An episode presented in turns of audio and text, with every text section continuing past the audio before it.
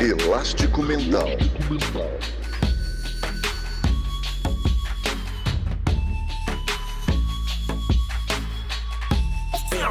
Elástico Mental.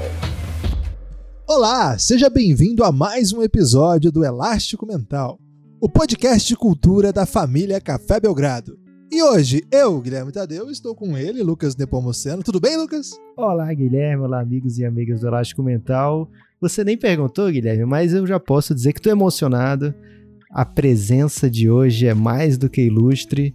Inclusive, é ilustre em diversas áreas que o Elástico Mental trata, Guilherme. Então, poderíamos aqui fazer 18 episódios com esse rapaz, é, mas infelizmente ele é muito ocupado. Então, só temos um. Vamos aproveitar, Guilherme.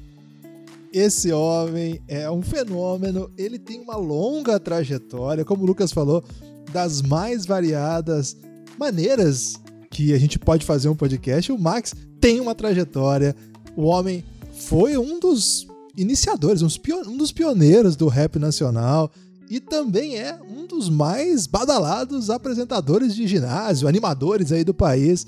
Estou falando com ele, Max o Max que já foi Max DMN, o Max que já foi Max apresentador. Tem que perguntar pro homem o nome artístico da vez, Lucas, porque ele muda muito de nome artístico. O Max telefone de contato já foi também. E aí, Max, qual o Max que você é hoje? Tudo bem? Ah, agora é o Max apresentador mesmo. Agora fica com o Max apresentador, não é mais Max telefone de contato, não é mais Max DMN, não é mais Max Danoninho, Max do Sr. Lorenzetti, Max Transforme Hora de Morfar. Tudo quanto que é apelido que eu já tive na vida aí, irmão. Agora é só Max apresentador. Saudade de vocês, hein? Um beijo no coração dos dois aí, com muito elástico mental. Na hora que vocês falaram o nome do programa, eu já lembrei do Ronaldinho Gaúcho dando um elástico. Não sei porquê, mas eu lembrei disso. Elástico mental, eu pensei que era o Ronaldinho Gaúcho já. E é por aí mesmo, né? A origem do nome elástico tem a ver com, com esse drible do futebol mas aqui a gente faz o drible mental, Max. Muitas vezes a gente fala uma coisa pensando em outra e, dá certo. É, o episódio de hoje é muito especial pra gente porque, assim, você, a gente considera um grande amigo, né? E uma referência. É, então, a gente não sabe nem por onde começar, porque são, de fato, são muitas maneiras que a gente tem de começar esse programa, de, de conversar com você, de puxar histórias que certamente farão o nosso ouvinte babar, aquele, aquela baba, Guilherme, que inconscientemente sai da pessoa quando a pessoa está muito entretida. É, então vamos começar a tirar baba do nosso ouvinte. De onde, Guilherme? A partir de do quê? Olha, eu acho que a gente tem que começar do princípio, né? Vamos ser muito original e começar do começo. Ah, não. Eu queria saber, Max, primeira ah. coisa, assim, de onde que surge? A gente sabe que a sua primeira aparição pública, né? O grande público conhece você com o DMN, um grupo histórico de rap do país. Sim, sim. Um grupo pioneiro. De onde começou essa trajetória artística? Você moleque já mandava não, não, tinha rap nacional na sua. Até tinha algumas referências. Acabou de me chamar assim... de Matusalém, mas tudo bem. Tinha rap nacional na minha época, sim. Se você criou o bagulho, mano. não, é porque ele começou comecei... com dois anos. Eu comecei novo. Na verdade, na real, minha história na parte musical, ela, ela é assim. Eu tinha de 14 para 15 anos, eu era um homem preto que era completamente influenciado pela mídia e alisava o cabelo. Pensa nisso, que cena horrível que era essa. E aí o meu primo Clodoaldo, que já frequentava a São Bento já frequentava a Praça Roosevelt, na São Bento onde acontecia mais o breakdance, na Praça Roosevelt onde acontecia mais o rap. E aí ele falou para mim, mano, vou te levar para você poder ouvir um rap, você vai lá comigo ouvir um rap, a única coisa é que você tem que botar um boné e vamos lá comigo. Aí fui eu pra Praça Roosevelt, entendeu que era rap, não sabia o que era. Meu, meu primo é um ano mais velho do que eu. Desculpa, Max, que ano, que ano isso aí? Cara, eu tinha 14 anos e tô com 46. Tem que fazer as contas, eu sou ruim de matemática. Eu, você, Lucas, eu sei que você, 88, que você é, é rápido. Isso? 88, é isso aí, ó. 88. Acho que 87, 86, um dos dois aí. 87, 88 foi na época que eu fui pro rap. E aí, eu cheguei na Praça Roosevelt e já dei de cara logo com vários rappers, assim, mano. Tinha uma, tinha uma galera, assim, de rappers. Emmett Bronx, que fez barulho. Tava o Taíde. Mano, tinha o Rap Wood. Tinha uma pá de cara de rap lá, mas nem todos tinham esses nomes já consagrados. O Taíde já, sim, claro. Mas nem todos já tinham seus nomes ali. E ali a rapaziada ficava trocando ideia e falando sobre rap, mano. E fazendo rima ao vivo ali, no beatbox, fazendo rima. Mano, eu olhei aquilo, me apaixonei de cara falei, é isso que eu quero pra minha vida. E aí montei um grupo de rap com o meu primo, que se chamava Personalidade Negra, o nome do grupo de rap. Passou um ou dois anos, eu conheci o DMN, também lá na Praça eu acabei conhecendo a rapaziada do DMN, o Slick, que sempre tá comigo nos eventos. E aí eu falei, pô, eu quero fazer parte desse grupo, mano. Já queria meter o pé no meu primo, fazer parte do grupo o grupo do DMN, porque o DMN tinha uma música, isso já eu tô falando em 92, tá? O DMN tinha uma, uma música chamada 4P. Poder para o povo preto, para o povo preto. Sim. É 4P. E aí, eu falei, nossa, essa música é minha cara, é, puta, eu amo demais, gostei demais dessa música tal. E eu também, eu e meu primo, a gente já tava numas ranhuras, eu peguei e falei, virei pro Zico e falei, mano, vocês estão precisando de alguma coisa no DMN? Eu ajudo a carregar caixote, alguma coisa. Ele, ô, oh, mano, a gente tá precisando de um hold sim, velho. Falei, tá bom, demorou, mano, vou de hold com vocês. E aí eu entrei no DMN para ser hold do DMN. Eu carregava os equipamentos, eu montava o som antes, eu que preparava a van para ir buscar rapaziada, eu que fazia tudo isso daí. Durou mais ou menos isso uns três anos e meio, quatro anos que eu fiquei fazendo isso no DMN, até que o X saiu do DMN e eu comecei a cantar no DMN. Aí eu passei a ser o, o segundo vocal, mais um vocal, né? Que eram dois vocais no DMN. As histórias vão se mudando e o DMN, ele termina, quando eu saio do DMN, ele termina com a formação de Max, Marcão, Eli e Slick. O Slick é o DJ e os outros três no vocal e aonde realmente eu passei 24 anos cantando rap. Foram 24 anos nos palcos da vida cantando pro DMN, que foi uma satisfação gigantesca. Caramba, Caramba, 24 anos, vocês são, como o Guilherme falou, né, pioneiros. Tudo bem, não foi o primeiro que você era jovem demais, Max. Mas estava lá no, no, nos primeiros momentos, né? Enquanto não, mas o, rap... o Taíde. O Taíde é tipo. Ô, Max, o Taíde é tipo fundador, assim? Ou, ou, tem, tem gente que antes dele. Porque o Taíde é anos 80, não é? Então, antes do Taíde, tem o Pepeu. A história ela diz assim do rap nacional. Primeiro vem o Pepeu, P de pá, é, fiquei sabendo, tem um tal de Pepeu que canta rap bem melhor do que eu. Em matéria de combate, é. vamos combater. O cara que canta rap que não souber essa letra, ele não canta rap. Já começa daí. É a, a dica aí, hein? Você é a tá primeira, a, a primeira que sai assim mas eram todos da mesma faixa etária. Os caras estão hoje com 52, 50, eles são todos da mesma faixa etária e todo mundo meio que começa junto. Então tinha o Jack MC, que eu fui bailarino do Jack um tempo, dançava break lá pro Jack. É, tinha o Taíde, tinha o MT Tem imagens, Max? Cê, Velho, não tenho, mano. Eu dançando não, mas esses caras dançando tem. Essa época eu era aquele cara assim, como eu dançava break mais ou menos os, cara, os caras me chamavam, o meu grupo ainda não era muito famoso na época do Personalidade Negra, então eu ia e ganhava um dinheirinho ali pra, pra fazer, compor o palco com os caras e dançar, entendeu? Sim. Então não, não tem imagens dessa época, se tiver uma ou outra assim, mas eu, eu Max, não tenho mesmo. E aí, velho, teve uma época que a minha mãe, ela deixava eu só andar com o Taíde, mano. Porque o Taíde... É, é, porque o Taíde, ele tentou morar no mesmo bairro que o meu, aí não deu certo o aluguel, mas minha mãe pegou confiança nele. Ou eu andava com meus primos, ou eu, ou eu andava com meu primo, né? Ou eu andava com o Taíde, eu falava, mãe, eu vou com o Taíde ali. Aí ficava de boa. E tinha um outro cara também, o Rune Yoyo, que que tá nos primeiros discos de rap nacional. Ele tá com foto lá, que é aquele Cultura de Rua, que foi o primeiro disco de rap nacional que saiu. É, aí eu podia andar com o Rooney também, que o Rooney era um cara que minha mãe confiava. Porque minha mãe tinha muito medo do mundo das drogas, né, velho? Essas coisas todas. O rap era uma coisa muito nova, era uma coisa muito periférica. É, na verdade, não era nem periférica, era hum, não sei o que dizer, era muito street, era muito urbano, mas era uma coisa que acontecia só no centro de São Paulo, ver aqueles caras dançando break com aqueles chapéu diferente, aquelas roupas estranhas da Adidas, aqueles tênis, é, calça de boca larga, então era, uma coisa muito louca que acontecia. Aí minha mãe deixava eu, eu dar o rolê com os caras mais velhos. E tinha batalha é, é, essa época aí, Max? Tinha duelo de rima? Não, não freestyle? Tinha, não? não tinha. O que tinha muito era cada um cantando a sua letra. O freestyle, ele acontece muito nos Estados Unidos, mas ele chega aqui no Brasil na década de 95 para cima, que ele chega muito forte. E aí é o Max B.O. e o Kamal, que são os padrinhos da batalha de improviso aqui no Brasil, né? Esses caras Lá na aí... Santa Cruz? Não, antes disso. Nem tinha um lugar certo. Antes disso? Antes disso, o Max B.O. ele já fazia, por exemplo, ia fazer um show no.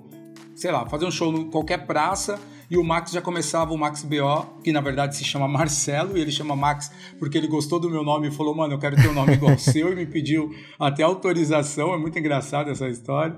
Ele me pede autorização para poder ter o, o Max. E ele é um cara que começou a fazer batalha de improviso. Ele viu que na gringa isso rolava, começou a fazer. Ele pegava o RG da galera, fazia igual os repentes, sabe? E começou a fazer, fazer, fazer. A parada virou e aí o Kamal também veio nessa linha e já aí começa a Batalha de Santa Cruz, aí começa o Campeonato da CUFA no Rio de Janeiro, e aí o negócio começa a ficar muito forte. Aí entra um tal de Emicida, já ouviu falar, né, papai? Entra um tal de Emicida porque é, eu falo que tem o rap antes do Emicida e o rap depois do Emicida. Tem, tem essa mudança no cenário porque, meu, se eu estiver atropelando muito, vocês me falam aí, me cortam. Não, aí. fica à vontade. Não, brilha aqui aí, é seu velho. lugar de Tem- brilho. Eu entendo que tem essa mudança no cenário porque era assim, o rap até a chegada do Emicida, ele tinha as mesmas pessoas que desbravaram o início do rap.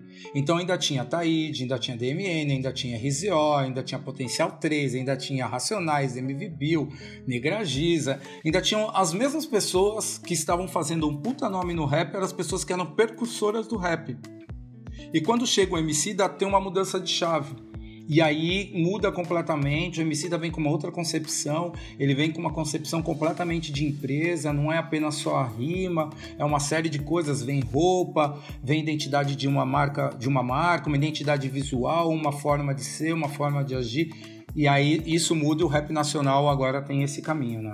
Max, você falou, né, do seu primeiro grupo de hack, personalidade negra, depois você é seduzido pelo, pelo DMN por causa dos 4 Ps, né, poder para o povo preto.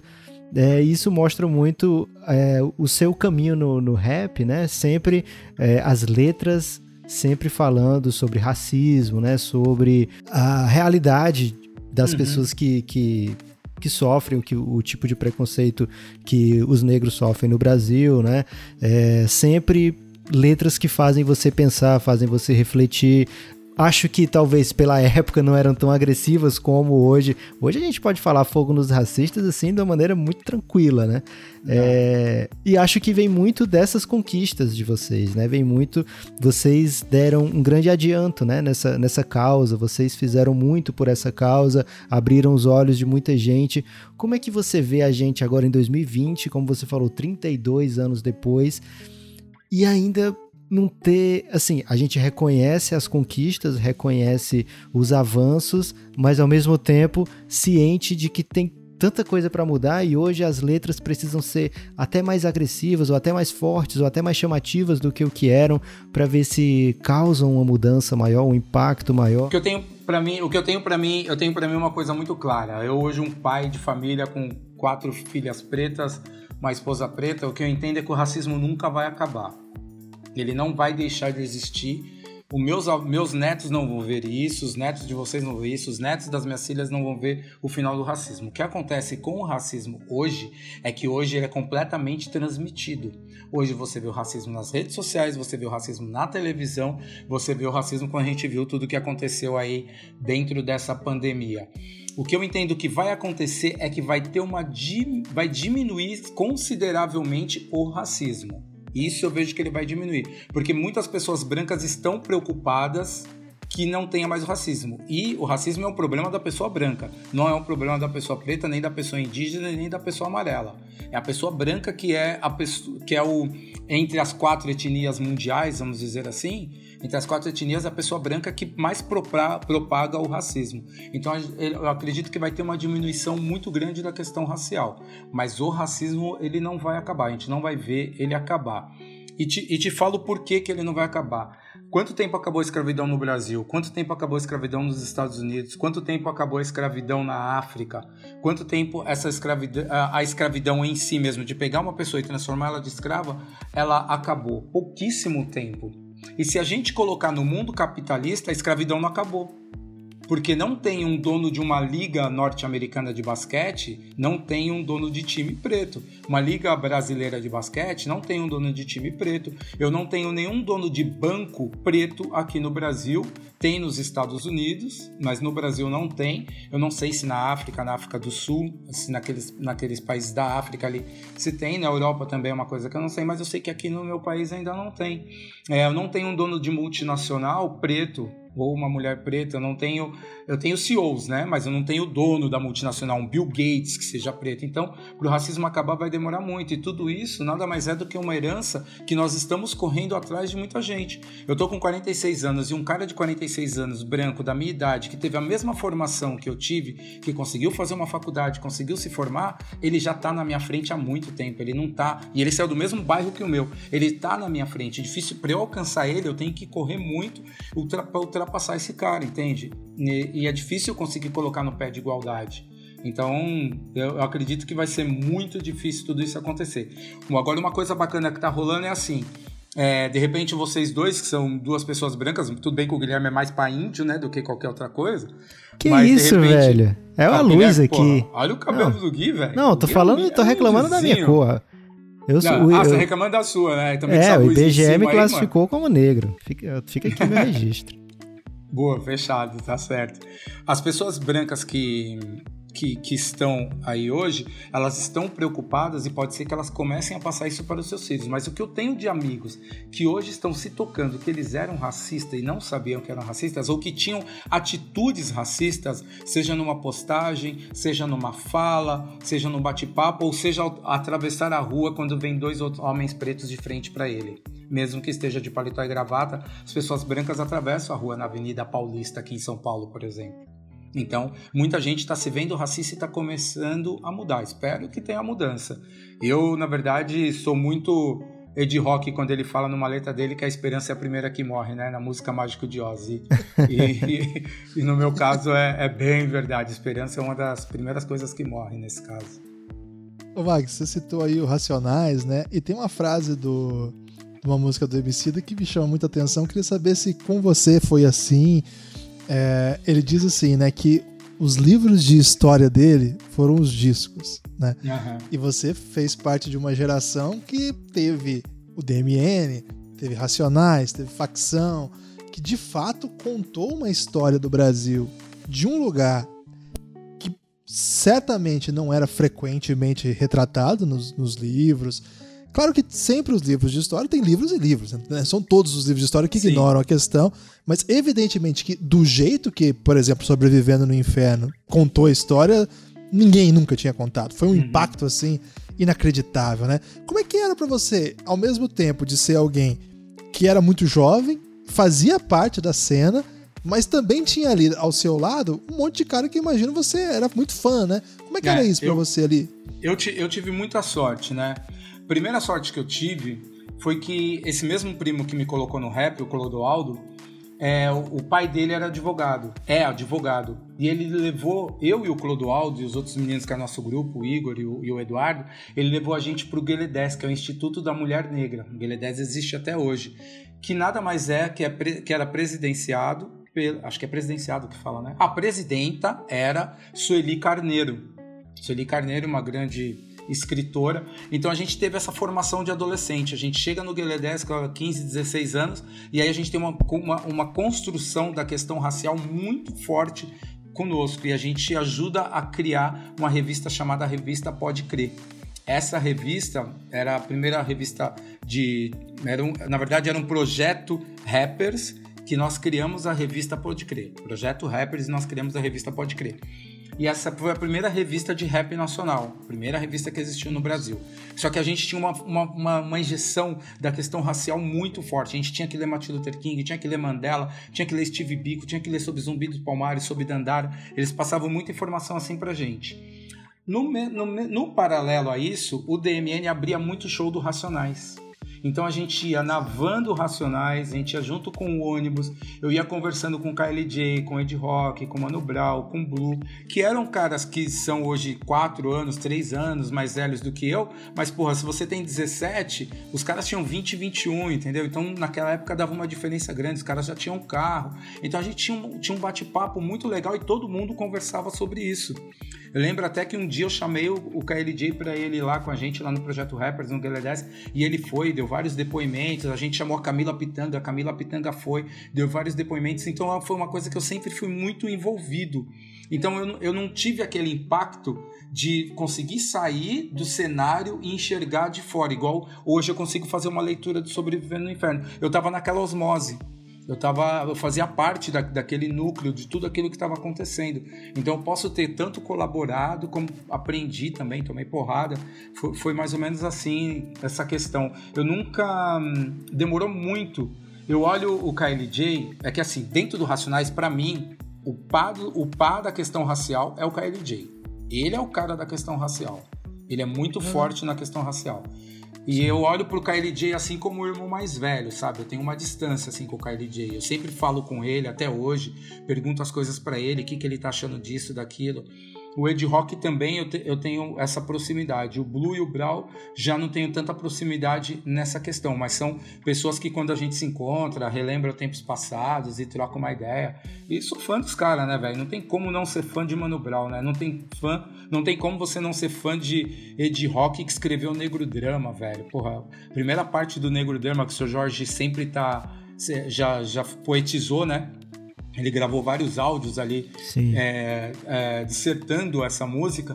Pô, se ele viveu uma letra daquela, mano, é pra bater palma, tá ligado? Então, eu sou, sou muito, muito, muito fã dos caras. Até contar um bagulho muito louco, mano. Que acho que não tem gravado isso, hein? Não tem gravado isso. Atenção, ah, elástico. Atenção, ouvintes do elástico. Não tem nem vinheta para isso aqui. Tão boa. Estava. estava DM Rene e Racionais fizemos um show de rap em uma casa de samba. O Racionais nesse dia não tocou, mas ele nos convidou para fazer o show lá e tava o Brau e o Blue no rolê. E o DMN subiu e cantou as suas músicas. Eu lembro que o Blue foi embora. E no meio da, da gente cantando essa, as músicas, chegou uma hora que o Marcão do DMN mas rap sempre tem aquele lance de virar palestrante no meio do show. E o Marcão começou a falar do samba, tá ligado? A gente tava cantando numa casa de samba e o Marcão falando do samba, porque tava bem naquela época. É, os negros descilam então, em segundo plano, pouco original, mais comercial a cada ano. E o Marcão foi falar sobre a questão comercial do samba. Mano, um grupo de rap falando numa casa de samba. Velho, a rapaziada começou a olhar pra nossa cara daquele jeito, daquele jeito. Terminou o show, mano. Nós descemos do palco, já tinha uma galera assim esperando a gente, tá ligado? Pra... E tudo negrão, mano. Já tava aquela galera. Eu lembro que foi na estrada da M-Boy Mirim, mano. É, esse show. E aí o Brau comprou, né, mano? O Brau comprou a briga, falou: não, não vai pôr a mão nos meus meninos, os meninos estão comigo, vai ficar todo mundo aqui, tal, tal, tal, não sei o que. Já foi botando a gente pra fora da casa. Nós saímos pra fora da casa, fomos, andamos pra cacete, fomos pra um ponto de ônibus. Ficamos num ponto de ônibus, irmão. Zona Sul, 1990, não tinha busão, não tinha noturno, não tinha metrô, não tinha trem, não tinha nada. Ficamos lá no ponto de ônibus, o Brau ficou do, junto com a gente, a esposa do Brau, que se chama Eliana, ficou com a gente. Aí nós falamos, mano, se os caras aparecerem aqui, o que, que nós vamos fazer? Não, mano, já pega pedra, pega pau. Pegamos pau, pegamos pedra, ficou todo mundo ali no cantinho. A esposa do Brau pegou, mano, um, uma madeirona gigante, segurou na mão. Ficamos tudo de moita ali esperando o busão chegar. O busão chegou, era só 7h40 da manhã, mano. Velho, eu tava num medo, mas num medo, um medo. Eu era o mais novo de todos, mano. Eu tava num cagaço, morrendo de medo, mano. Nunca vou esquecer desse dia, velho. Nunca vou esquecer na minha vida. Porque naquela época você cantava e ficava na casa, né, mano? Onde você fazia o show, você ficava lá na balada, no rolê. A gente nem pode ficar no rolê, mano. Nossa senhora, foi, foi embaçado. E o Brau lembra dessa história a gente desenrolou uma ideia sobre isso. Foi muito engraçado, mano. O Brau já foi meu super-herói, cê é louco. Os perigos da palestra, né, Guilherme? É...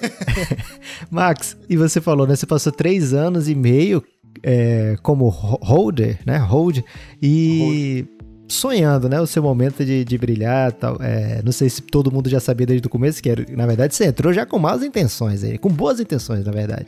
Mas é. acaba aparecendo a oportunidade, né? E como foi para esse menino Max quando aparece a oportunidade de fazer parte daquele grupo que ele sempre sonhou? Seus primeiros shows, assim, como é que você se portou?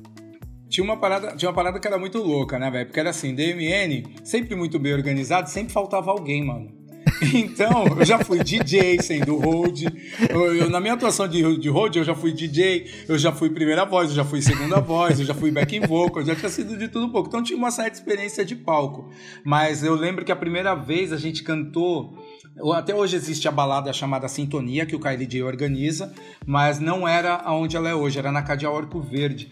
E aí foi a primeira vez que eu subi no palco para cantar junto com o LF. Pelo amor de Deus, mano. Acho que eu devo ter ficado. Eu, eu, sou um cara que vocês me conhecem, eu me mexo de um lado pro outro, converso com todo mundo. Hoje eu falo com 10 mil pessoas, 15 mil pessoas no evento, tranquilo. Mas eu tenho certeza que eu fui uma trave, um poste parado, parecendo um robô. e sei lá, e só dobrando a voz, mano. No máximo, nem sei se minha voz saiu direito. Mas eu lembro da sensação, mas a sensação do frio na barriga ela tem até hoje. Ela tem hoje se eu subir no palco para cantar ou se eu tiver no NBB para apresentar um jogo, tiver na Unifacisa para apresentar um jogo, a, o frio da barriga é o mesmo. Ô Max, lá por 98, 99, vocês lançam a música que na verdade se tornou um hino, não é? O H.Aço é de 99? É de 99, exatamente. Conta um pouco pra gente dessa história. Dessa, essa música entrou mesmo pra, olha, pra história do rap, Racionais, todo mundo trata. Olha, olha como Racionais faz parte da nossa história. Eu morava numa rua, o Kylie J morava na outra, o Ed Rock morava na outra, na Zona Norte, numa, em, em um certo período. E o Ed Rock foi quem produziu a H. Ele que fez essa música. E foi muito louco porque a, a, ele foi colocar, ele sampleou James Brown. Essa música é um sampler do James Brown. A hora que ele vai samplear, ele copia do vinil. A hora que ele vai pegar no vinil para colocar e gravar na MPC, escapou da mão dele a agulha. E a música fez tan dan e gravou isso. E ele gostou. E ele utilizou esse som para fazer H.Aço. E, e tem uma parada que pouca gente sabe, acho que nem você, Guilherme, que é fã de DMN, que eu sei, acho que nem você sabe. Sabia que essa versão da H.Aço que você canta não é a versão original?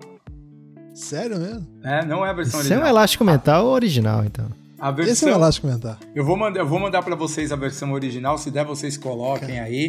Ou, Caramba, certamente. A gente coloca aí, mas a versão original ela é muito lenta, ela é completamente diferente. E foi uma parada que foi uma canetada do LF e do Ed Rock que foi absurda, né? O LF escreveu essa música em três partes. Quando o Ed Rock chega para produzir a música, a gente apaga a terceira parte do LF e coloca a terceira parte sendo do Ed Rock. E aí quando a gente vai pro show, a gente fala, porra, essa é a versão que todo mundo quer. O que, que nós vamos fazer com a versão do Ed Rock? Porque a parte do LF, que era a terceira parte, não dava para cantar. E aí, o que, que a gente vai fazer? Aí, o seu amigo aqui que vos fala, eu estava dentro do meu carro, eu lembro que eu tinha um, eu tinha um golzinho, velho. Um golzinho com aquele motor de, de batedeira, sabe, mano? Tinha um golzinho. E aí dentro do golzinho eu percebi, porque o de rock ele canta assim. É, se liga aí, tô aqui. Não, como é que é que ele canta? Sei que não é fácil, sei que não é fácil, sei que não é fácil ser homem de aço, sei que não é fácil. Se liga aí, tô aqui, Racionais MC, eu vou dizer que cresci, cresci, na Zona Norte, periferia, extrema problema. Ele cantava isso. E aí o Max começou a cantar. Se liga aí, tô aqui, meu nome é Maxi, eu vou dizer que nasci, cresci na Vila Guarani, periferia, esquema, problema. E aí segue, segue a letra da música. Eu fiz só essa alteração aí e passei a cantar a H.Aço. Então a H.Aço ela tem na versão ao vivo, tem na versão com Ed Rock, tem na versão original, tem de tudo quanto que é jeito. Acho que tem umas quatro versões da H.Aço. E é uma música que ela foi considerada a música do século, né? É, teve uma votação da, da CUFA, né, Central Única da Favela. Tinha um prêmio chamado Hutus, que era um prêmio só de Black Music brasileira, e aí ela foi considerada a música do século. E não é porque eu sou do DMN, sem falta, falsa modéstia, é uma música muito contemporânea, eu posso tocar ela hoje que você vai falar que essa música foi feita ontem, tá ligado? É uma música acima da média, é uma música que muitos, muitas outras pessoas cantam falando da música, inclusive o Emicida, ele tem uma música que ele fala, é, rap sempre foi a parte mais fácil, difícil é ser que é que é menção à nossa música, né? É uma música diferenciada mesmo. O homem é lenda, Lucas. Falei pra você que o homem é lenda. já, já tô ciente há muito tempo disso, Guilherme. É, Max, uma vez a gente conversou indo pra Franca, no, naquele ônibus super confortável, numa viagem ali de 6, 7 horas de duração. É, a gente falando do momento do rap, né? Para onde o rap foi, para onde o rap caminhou e se tornou talvez lá o, o, o palestrismo do, do, samba, talvez hoje também o seu amigo faria um similar do rap também, né? Falando do lado comercial, mas não que, que, que esteja errado, né? É para onde precisam caminhar as coisas, né? É, se tornou mainstream, essa é a verdade, né? Hoje sim, temos sim, vários. Sim vários e vários artistas mainstream. Como é que essa sua leitura, né? Você que é um dos primeiros a, a, a viver disso até no Brasil por, por muito tempo, durou 24 anos, né? Tem hinos, uhum. belas, belas histórias, belas músicas, tá marcado para sempre na história do rap nacional. Como você vê para o, o, caminho que o rap foi, os novos nomes, o que, que você curte mais, o que, que você sempre indica? É, fale aí o seu olhar de especialista. É uma parada, uma parada louca essa daí do, do lance de como o rap tá hoje, né? Eu antes eu faço, eu faço um meia-culpa antes, porque quando na minha época nós fazíamos rap pensando somente na questão do sistema, vamos dizer assim, na parte política, é, na parte de cobrança, na, na, na parte racial. E aí o que, que aconteceu com o rap? A gente não levava mulher para os shows. Quando eu falo a gente não levava, não tinha o público feminino assistindo rap. Sim. Era, a gente não se preocupava em estar fazendo um entretenimento, a gente se preocupava em estar questionando, em estar é, politizando. Era isso que a gente fazia. Isso diminuiu muitas mulheres e muitas crianças ouvindo rap. E aí muita gente começou a ouvir racionais e não ouvia rap.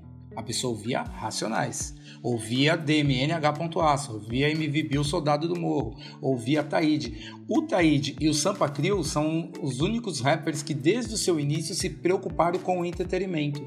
Eles não se preocuparam apenas, é, não se preocuparam só com a questão social, eles se preocupavam em fazer as pessoas se divertirem quando estivessem ouvindo as músicas deles, seja protestando ou não. Sampa Crio e, e, e Taíde. Por que, que eu faço essa meia-culpa? Porque agora o rap de hoje em dia, ele é um, é, como você disse, vai pro mainstream, ele é uma forma de entretenimento muito maior do que a da nossa época. Então ele está ali para divertir as pessoas e também para protestar. Então quando você ouve um Jonga, você ouve um Emicida, você ouve um Exu, Exu do Baco, você ouve um Rael, são pessoas que estão cantando as suas músicas, estão fazendo de forma protestante alguns pedaços das músicas, ou às vezes até ela como um todo, mas estão preocupados com entretenimento. Então tem uma sonoridade um pouco mais agradável, tem uma música que você pode ouvir junto com a sua esposa, que não vai ter tanto palavrão, não vai ser tanto aquele papo cabeção, sabe? Pô, eu escuto o GOG, eu amo o GOG. Eu escuto GOG, mas é uma informação forte. Eu escuto facção central, não posso deixar minha filha de 10 anos ouvir facção central, do mesmo jeito que eu não deixo minha filha de 10 anos ouvir funk carioca. Né? Porque são músicas que são feitas para adultos, não são músicas que são feitas para entretenimento de uma forma geral. Mas quando Sim. você ouve um MC da cantando um beira de piscina, que ele até na letra ele fala gosto de ficar com a minha filha na beira de piscina, porra, você tá ouvindo rap com a música atual e uma música que toda a família pode ouvir. Então eu acho que, que todo o rap atual, o rap nacional atual, ele tá indo para um ótimo caminho, ele tá com um caminho bem bacana. E tem muita coisa boa e muita coisa ruim, né? Por exemplo, eu não gosto de Cone Crew, é, um, é, é, é, uma rapaziada que não, não é que eu não gosto, não é que eu não gosto dos meninos, eu não gosto do jeito que eles estão cantando rap, eu não gosto da forma que eles estão cantando rap. Se a gente falar do trap, que tá completamente, tá muito forte agora, eu gosto bastante do trap, mas eu acho que ele tem uma mesmice muito grande. E aí você pega um moleque de trap hoje, ele vai falar que o nosso rap era muito quadrado, era muito batatinha quando nasce. Mas a gente consegue cantar o rap, consegue fazer uma letra com, com o de hoje, consegue fazer uma letra do passado, consegue fazer uma música mais melódica. De tudo isso, o que mais precisa se preocupar é Racionais fez música fora de tempo, qualquer atemporal. DMN fez música atemporal, RZO fez música atemporal, Emicida faz música atemporal. A maioria dos rappers hoje em dia fazem música momentânea. A música é feita para aquele momento e ela vai durar 3, 4, 5 meses e a música se perde. Infelizmente. Música não se perde que ela tá aí eterna, né? Mas ela acaba não sendo não sendo aquela música que você vai ouvir sempre, entendeu? E isso acontece não só no rap, acontece em, outro, em outros ritmos também. Se a gente pegar o Rapa, todo mundo canta a música do Rapa. Se pegar Paralamas do Sucesso, todo mundo canta a música do Paralamas do Sucesso. Pegar algumas Sim. músicas do Djavan, do Zeca Pagodinho, você, todo mundo acaba cantando essas músicas. E às vezes, dentro desses mesmos gêneros musicais, que é o samba, que é o rap, que é, que é, o samba, que é MPB, que é o rock nacional, algumas outras músicas acabaram sendo perdidas também, né? Tem, tem, acontece isso muito na música, ah, de uma forma geral. Cara, Lucas, eu tô assim empolgado. Esse, o Max é demais. O Max anima a gente quando ele tem a função de animar. E quando ele não tem, ele anima também, Lucas. Esse é o Max. Agora, você falou aí disso, né? De se tornar mesmo mainstream, entretenimento. E quando o H.Aço se torna um hit, se torna um, clássico, começam a chegar aí os, a atenção da imprensa, né? A atenção do público maior. E aí, Max, isso se cruza com entretenimento também, né? Foi assim que você foi parar no MTV Rock Go? Você exatamente, uma, exatamente uma estrela isso, do, do rap foi uma, nacional. Foi, foi, uma parada, foi uma parada muito louca do Rock Go. Eu sou apaixonado. Mano, eu tenho todas as camisas do Rock Go até hoje, todas que eu joguei. foi uma parada muito louca do Rock Go, porque a gente, nós entramos para uma gravadora é, e tinha uma produtora, né? Uma pessoa que era nossa produtora. Eu falei para ela, falei, meu, nós estamos com vocês agora, vai ter tem um tal um negócio chamado Rock Go, que é de futebol. Eu jogava futebol de várzea na época. E eu falei, mano, a gente, eu quero jogar isso aí, dá um jeito. Ela ligou na MTV, a MTV falou na hora, não, firmeza, pode, pode trazer os meninos pra cá. No primeiro ano do Rock Go, velho, é, nós caímos com o Ira. Já foi aquilo, né, mano? Pô, o Ira tem muito a ver com rap, porque o Nazi foi o cara que produziu o primeiro disco do, do, do Taíde, né? Primeiro disco do Taíde, DJ1, quem produziu é o Nazi. Então ele já conhecia o DMN, eu já cheguei fã do Nazi pra caralho. E aí a gente montou ali um time, montamos nosso time porque tinham sorteios, né? As bandas se misturam, era sorteado, as bandas se misturam. A gente caiu com o Ira e fomos jogar lá junto com o Ira. E eu, mano, novinho, já tava correndo direitinho naquela época, não me pergunte o ano que eu não lembro. E eu meti um gol, meti segundo gol. Eu sei que eu fiz de três partidas, eu fiz seis gols, fiz dois gols em cada partida. E aí os caras foram me entrevistar, velho. Os caras vieram me entrevistar. E aí botei aquele fone e tal, nervoso pra cacete na televisão. aí o cara perguntou, Max, qual que é o, o telefone de contato do DMN? Qual que é o, tele, o qual, Max, qual é o seu telefone de contato? Aí eu não lembrei, na hora eu virei pro Eli assim, falei, Eli, qual que é o telefone de contato mesmo? Mano, os caras cortaram isso, tá ligado? E foi pro ar só eu perguntando, mano, qual que é o telefone de contato? Qual é o telefone de contato? Isso foi no primeiro jogo gravado. Nos demais jogos, o Bonfá e o Bianchi, dois filhos da já vieram, mano, mandando Max telefone de contato na bola, Max telefone de contato. Eu usava trancinha, eles falavam que era a trança do que era o cabo do microfone e começaram a me zoar, me zoar, mano. Quando eu assisti aquilo, mano, a primeira vez eu assisti, eu falei, por que telefone de contato? Aí eu vi a entrevista, falei, ah, é? Beleza, mano. A gente sempre gravava em maio todo mês de maio. A gente recebia a agenda da MTV em janeiro, e em maio, na primeira ou na segunda semana de maio, a gente gravava o Rock Go. Em uma semana se jogava trocentas mil partidas, todas as bandas. E aí, o que, que eu fiz? Escrevi na minha camiseta Max, telefone de contato, e botei o telefone de contato do show, tá ligado? Não era burro nem nada, nunca fui burro. Meti o telefone de contato, mano. Na hora que eu guardei a primeira, eu levantei telefone de contato, mano. Foi todo mundo, na... porque a gente não ouve a narração dos caras, tá ligado? Aí eu olhei pra cabine assim, todo mundo rachando o bico. Aí eu comecei a zoar, né, mano? Aí comecei a zoar, eu dava rolinho, eu dava toca. E na MTV era muito louco, porque você fazia a jogada bonita, não vai pro ar, né? Você fazia merda ia pro ar.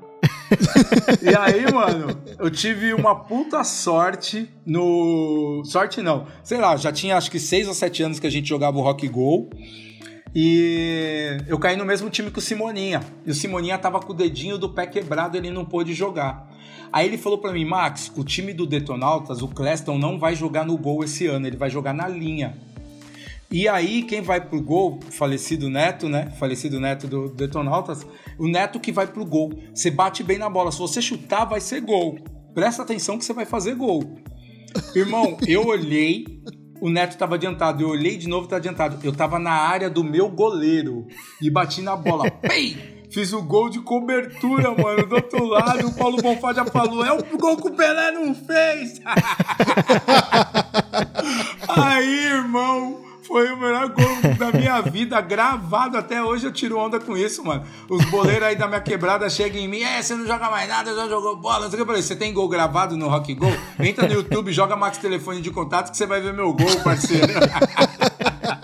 Inclusive, na viagem pra Franca, o Max me mostrou umas oito vezes esse gol aí, Guilherme. Toda ah, hora eu ele mostro pegava. mesmo. Eu mostro mesmo. Mano, quem tem gol gravado, velho? Pelé, Neymar. Mano, sabe quem fez gol do meio de campo? No, no campo de futebol oficial? É Fred, Rivaldo e só, mano, brasileiro. e eu, mano. E Acho eu, que o é Roger, louco. acho que o Roger fez um no Rogério Senna uma vez. O Rogério Senna tinha feito um gol de falta, o Roger Flores bate no meio Verdade, campo e Roger faz tem, aquele gol. Mas tem, tava sem Fluminense, goleiro. É verdade. Tava É sem verdade. goleiro, não conta. Mano, mas eu chutei da minha área, velho. Os caras vão falar que o campo é pequeno? Não sei, é a visão de quem tá vendo. Quem mais que era bom de bola lá, Max? Lá do Rock Go? Ah, não, no Rock Go tinha uns boleiros, ó. Supla jogava muito bem. Alexandre Donati Roots é o melhor jogador músico de todos os tempos, o Alexandre Donati Roots. É embaçado, já joguei contra, já joguei a favor, é zica. É, o Chile Quenta, que na época era o Tony Garrido, ele também bate uma bola. Chile Quenta bate uma bola bem. Mas, mano, vou contar uma parada pra vocês. Que foi, foi. Essa daí é de bastidor também, ninguém sabe. Teve um ano que teve aquela banda chamada Bros. Lembra do Bros?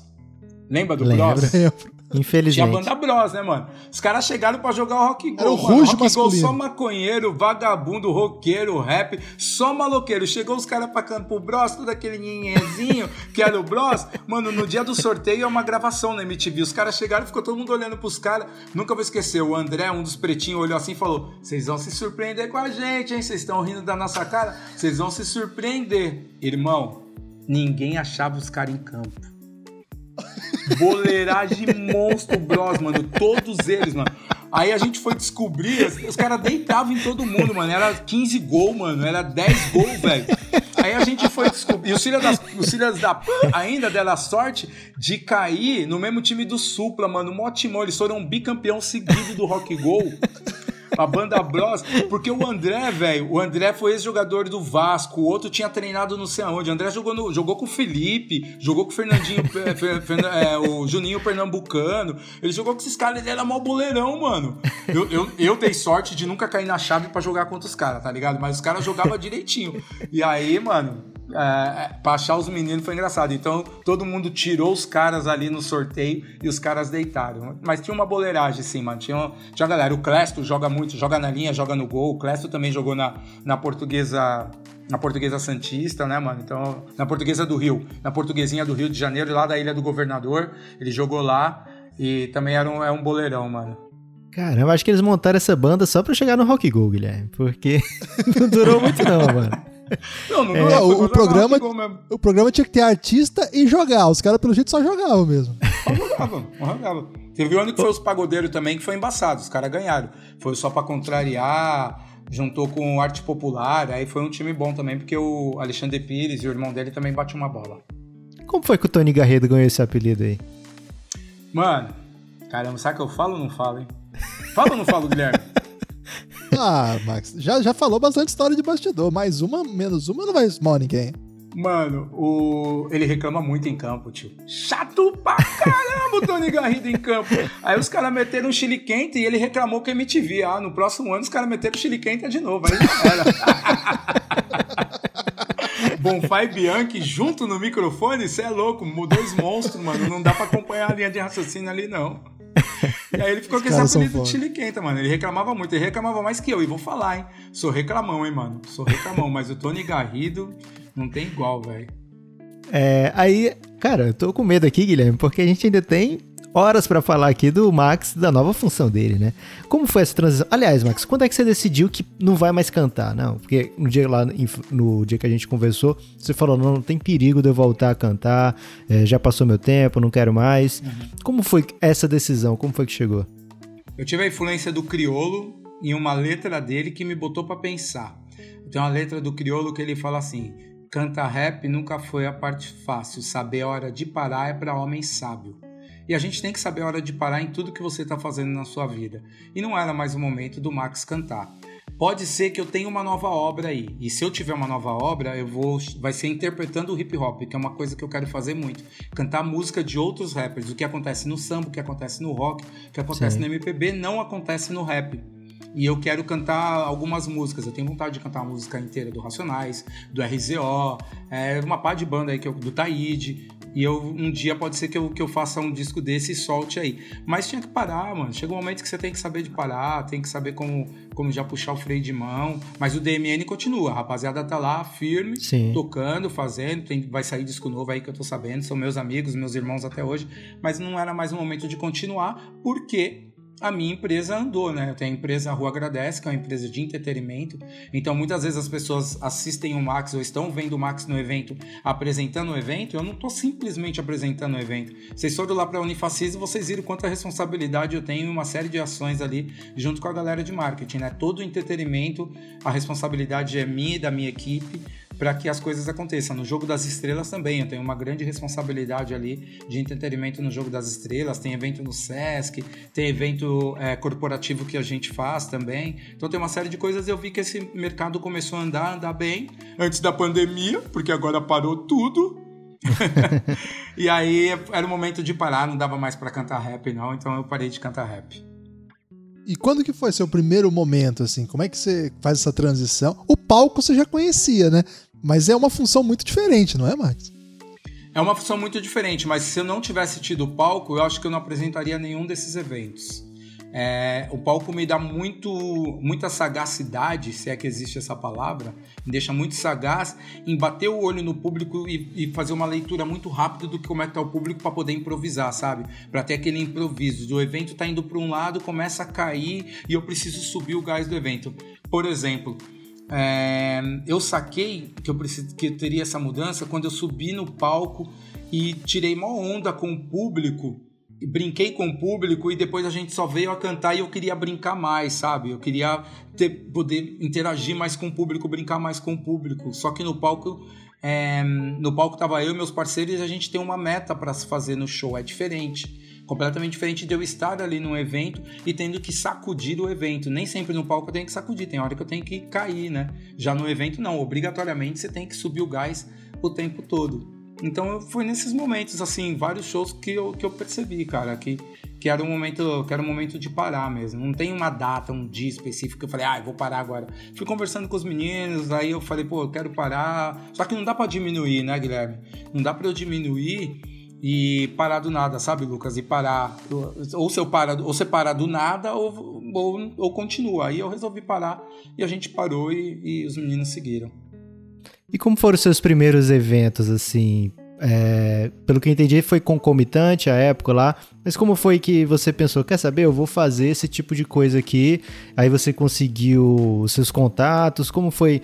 É, você Primeiro, lembra do, do, seu primeiro job, assim, desse, já desse rolê? Eu, eu lembro do meu primeiro evento, que eu nem poderia chamar ele de job, e nem poderia chamar ele de trabalho. meu primeiro evento, eu nunca, eu sempre cantei rap, mas eu sempre é, estudei e sempre trabalhei além de trabalhar na música. Eu nunca consegui só viver da música na questão financeira. Caramba. E aí eu trabalhava numa empresa chamada Atento Brasil, que era um call center. Hoje é muito conhecida mas na época era o começo da empresa. E nós criamos dentro da empresa, eu trabalhava no RH dessa empresa, nós criamos dentro da empresa um evento chamado Show de Talentos, que nada mais era que cada setor montou uma banda ou um teatro e iam se apresentar num palco concorrendo a um prêmio, a um passeio que a empresa estava dando. E nós escrevemos isso, eu e a Thelma Sassaroli, que era minha chefe na época, e a gente escreveu isso junto. E na hora de, de aí nós pegamos um teatro e fomos para esse teatro para poder fazer o evento da empresa com todos os funcionários, mano. Aí não, cabe, não cabiam todos ali naquele teatro, a gente foi pro Telesp Clube, que era, que era um clube aqui em São Paulo, que era da Telefônica, atento, era da Telefônica, fomos pro Telesp Clube. Lucas, acredite, primeira vez que eu subi no palco para apresentar tinha 5 mil funcionários. Caramba! Logo de cara. E olha como aconteceu. A minha chefe virou e falou assim: nossa, quem vai apresentar o evento agora? Eu falei, nossa, é verdade, Cleide, é verdade. Era a Cleide, a diretora. É verdade, Cleide, quem vai apresentar? Ela, a Thelma, não dá pra apresentar. Você que vai apresentar, Max, pode subir pro palco, você que vai apresentar. Você não canta rap? Vai apresentar. eu nunca vou esquecer dessa frase, irmão. Subi no palco, aí eu olhei pra um lado, olhei pro outro e falei: boa noite, galera! Boa noite, senhoras e senhores! Sejam bem-vindos ao Show de Talentos da Atento Brasil. E daqui a pouco nós teremos a primeira apresentação do dia. Mano, eu falei boa noite, falei a primeira apresentação do dia. Ah, dei já merda no meio. foi uma merda no meio. Aí desci do palco, depois chamei a primeira banda, e a banda tocou, e assim foi, velho. Aí foi andando. Mas logo em seguida, eu logo em seguida eu encontrei o MV Bill e a Negra Giza num avião. Eu tava no aeroporto. Eu tava indo pro Rio e eles estavam vindo de algum lugar, alguma coisa assim. Encontrei MVB e a Negagiz e eles já estavam organizando o segundo ano do campeonato da CUFA de basquete. Era de basquete de rua, né? Streetball, na verdade, se chamava. E era o primeiro ano que ia acontecer no Viaduto Madureira no segundo ano que ia acontecer no Viaduto Madureira, e eu falei, pô, vocês precisaram de alguma coisa? Eu fiz educação física, né, fiz faculdade de educação física e tal, se precisaram de alguma coisa, canta comigo, conta comigo. Aí o Bill falou, porra, você podia ser o nosso MC, né, Max? Você podia apresentar, velho, vai você apresentar lá, mano. Começa a fazer uns improvisos lá, você apresenta. Eu falei, demorou, Bill, vou fazer isso. E aí fui eu pro Rio de Janeiro apresentar o primeiro basquetebol de rua, e desde então não parei mais. Véio. Esse foi o primeiro job, realmente foi com basquetebol de rua mesmo. E aí eu tive um, uma, uma sacada que eu coloquei aquela roupa de gari, que vocês já me viram com aquela roupa laranja de gari. eu coloquei essa roupa porque eu queria ter um diferencial. E aí eu, eu quis, quis homenagear os lixeiros aqui de São Paulo, que na época usavam roupa laranja. Usam até hoje roupa laranja. Só que quando eu chego no Rio, quem usa roupa laranja é estivador, sabe? É os caras que trampam lá no cais. Aí os caras começaram a me chamar de laranjinha, velho. Laranjinha, laranjinha, tava na época do laranjinha acerola. Aí foi e virou, mano. Só que o apelido de laranjinha não pegou, mas a roupa laranja pegou. E teve muita gente que começou a me contratar falando: eu queria falar com aquele cara da roupa laranja. Caramba! Foi, é foi um é. bom momento do laranja, né, Guilherme, no Rio. Hoje em dia já não tá tão em alta. Hoje laranja aí tá, tá se dando mal. Aí, desse, desse, trade, desse streetball que você começou a, a participar, creio que foram ap aparecendo outras coisas, né? Você pode até daqui a pouco contar as mais exóticas que você fez, ou as mais, sei lá, frustrantes. Às vezes você pode chegar no canto e o pessoal não dá valor, né? O que você está fazendo ali. É, principalmente ambiente corporativo, né? Às vezes o pessoal uhum. tá ali só pelo salgadinho. é, mas, de fato, você chegou numa grande liga nacional, né, na, no NBB, e você tomou conta ali, né? São vários eventos no NBB, de Jogo das Estrelas, de inclusive Unifacisa que você adota lá na Liga Ouro ainda. Como é que você faz essa. Como é que vão surgindo as oportunidades e como é que o NBB te convida para você participar lá? O NBB é, mano, pensa no. Sabe quando você tem um trabalho que não é trabalho, que é só prazer? É o NBB para mim, sabe? O NBB como um todo para mim. E eu, eu entro por NBB, uma parada muito louca que eu tava. Eu fico até meio emocionado. Eu tava apresentando o evento da CUFA, na Barra da Tijuca, é, esse mesmo evento né, que, eu, que eu comentei com vocês. A gente estava tendo na Barra Tijuca e o Guilherme Buzo tá assistindo esse evento. Ele estava com a família dele assistindo. E eu lembro até hoje que eu lembro de ver uma família prestando muita atenção no meu trabalho. Passou. Beleza, aconteceu, o evento da CUFA rolou, passou. Passou mais ou menos, acho que uns três, quatro meses, um, passou um certo tempo. Eu fui apresentar um evento da Spalding de basquete. Eu e o Man Jackson, meu parceiro. fomos, a, fomos fazer o evento da Spalding. E o cara da Spalding virou e falou para mim: é, pô, vai ter um evento, de, vai ter o campeonato do NBB, o segundo ano, vai ter o Jogo das Estrelas e eu quero que você seja o MC porque a gente vai patrocinar o evento e o MC vai ser o meu MC. Eu não quero que seja outro MC, quero que seja você. Fechado. Nossa reunião vai ser tal data. Fui para a reunião. Quando eu entrei na reunião, ainda estava na Frei Caneca, o NBB, no endereço da Frei Caneca. Entrei na reunião, o Guilherme olhou para mim e falou: Você é o cara que tava no Rio de Janeiro com a roupa laranja, eu tô atrás de você. Eu queria você como MC. Aí já ligaram, já olharam pro cara da Sport, é ele que vai ser MC, é ele que vai ser MC. Porra, uma coisa casou com a outra, velho. E aí foram. São todos esses anos aí de, de jogo das estrelas do, do NBB, cara. E aí eu entro pro NBB e começo a fazer vários jogos de basquete. Aí algumas equipes me chamam. A primeira equipe a me chamar foi o Bauru. Eu fui mestre de cerimônia no Bauru por um ou dois anos, se eu não estou enganado. Aí depois no LBF, a equipe de Santo André, que eu amo muito, a equipe feminina de Santo André no LBF. Desde o primeiro ano que, que elas que tem o, L, a LBF, eu era mestre de cerimônia das meninas. Fiz o jogo das estrelas também do LBF. Só não fiz o do ano passado porque infelizmente eu não tinha mais a data quando eles me ligaram. Mas todos os outros anos eu ajudei ali no Jogo das Estrelas. E no terceiro ano de Jogo das Estrelas, eu consigo fazer um casamento com o DJ Japa, velho. Quando eu faço esse casamento com o DJ Japa é surreal, porque, mano, eu tenho uma parceria muito grande com o DJ Slick, que tá comigo em São Paulo fazendo todos os eventos, mas eu e o Japa para o basquete na moral, na moral, velho, não dá para ninguém não. Nós dois é muito diferente, mano. É um olhar pra cara do outro, já saber que música vai pôr, que jargão que tem que soltar, que brincadeira. Mano, eu olho pro Japa, eu faço mímica da brincadeira que eu tenho que improvisar. Ele já sabe que música que ele vai pôr, tá ligado, mano? Então é uma sintonia muito grande que, que nós fizemos no basquete e estamos levando isso para frente aí. Agora o Japa faz, faz o paulistano, né? Mestre de cerimônia fixo no paulistano e eu sou mestre de cerimônia fixo lá na Unifacisa, como você bem disse, desde a Liga Ouro, que eu estou lá com a Unifacisa e a minha paixão é a Unifacisa, velho. Não fala mal da Unifacisa perto de mim, não fala mal do jogador, não fala mal de ninguém que vai ter que ter argumento pra caramba pra discutir comigo pra falar da Unifacisa. O Max lá em Campina Grande, Guilherme, você sabe que tem um, um o quarto do Hotel 5 Estrelas lá já tem o nome dele. Ninguém pode se hospedar no quarto é do Max, né? Exatamente, isso é verdade, viu? O amigo que tá ouvindo, a gente não tá brincando, não. O, lá é o quarto do Max. É o quarto. O Max é tratado a, a, com a estrela que ele é, né, Lucas? Agora, eu, eu, já, eu conheci o Max, na verdade. Eu, nem, eu não lembro quando exatamente, mas eu me lembro de uma oportunidade que nós ficamos uma semana lá em São Sebastião do Paraíso. Você lembra disso aí? Eu lembro, foi lá que a gente conheceu. Então, assim, nós dormimos, dormimos no mesmo quarto embaixo da escada. É, lá não tem o mesmo tratamento de Campina Grande, não. Agora, ô Max. Foi o Mundial, foi o Mundial de. Copa América, né? Foi Copa América. Copa América Sub-19, velho. Arthur Pecos era um dos armadores da seleção. Eu lembro dele. Isso aí mesmo. Do Arthur Pecos e, mano, os outros, os outros eu juro que eu não lembro, mas o técnico era o Demetrius. E, velho, eu fiz uma Isso parada mesmo. muito louca nesse dia. Como a gente tinha que organizar o som, tava eu e o DJ Slick, eu tinha que organizar o som antes, nós fomos pra final contra os Estados Unidos, né? Ganhamos do Canadá e fomos Isso. pra final contra os Estados Unidos. E aí foi o treino dos Estados Unidos. Eu fingia que tava, que tava no som e só olhando as jogadas com os Estados Unidos. Unidos estava montando e passei tudo por Demetrius depois. a gente tinha. O, o, nosso time tinha uma saída de bola muito rápida, a gente tinha uma transição muito rápida quando tomava a cesta, o time do Brasil. E os caras só montaram a marcação, mano. Falei, Demetrius, os caras montaram a marcação assim, assim, assim, desse, desse jeito, tal, tal, tal. Mano, nós perdemos para os Estados Unidos na final.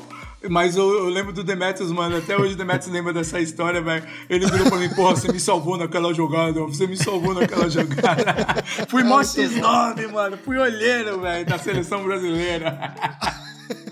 Essa aí foi demais, hein?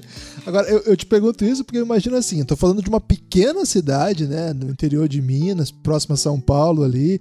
Aí você já acabou de falar, né, que tem um trabalho muito sólido em Campina Grande, na Paraíba, São Paulo, Rio. Cara, você rodou o país aí nesses últimos anos de um jeito, não foi não, Max?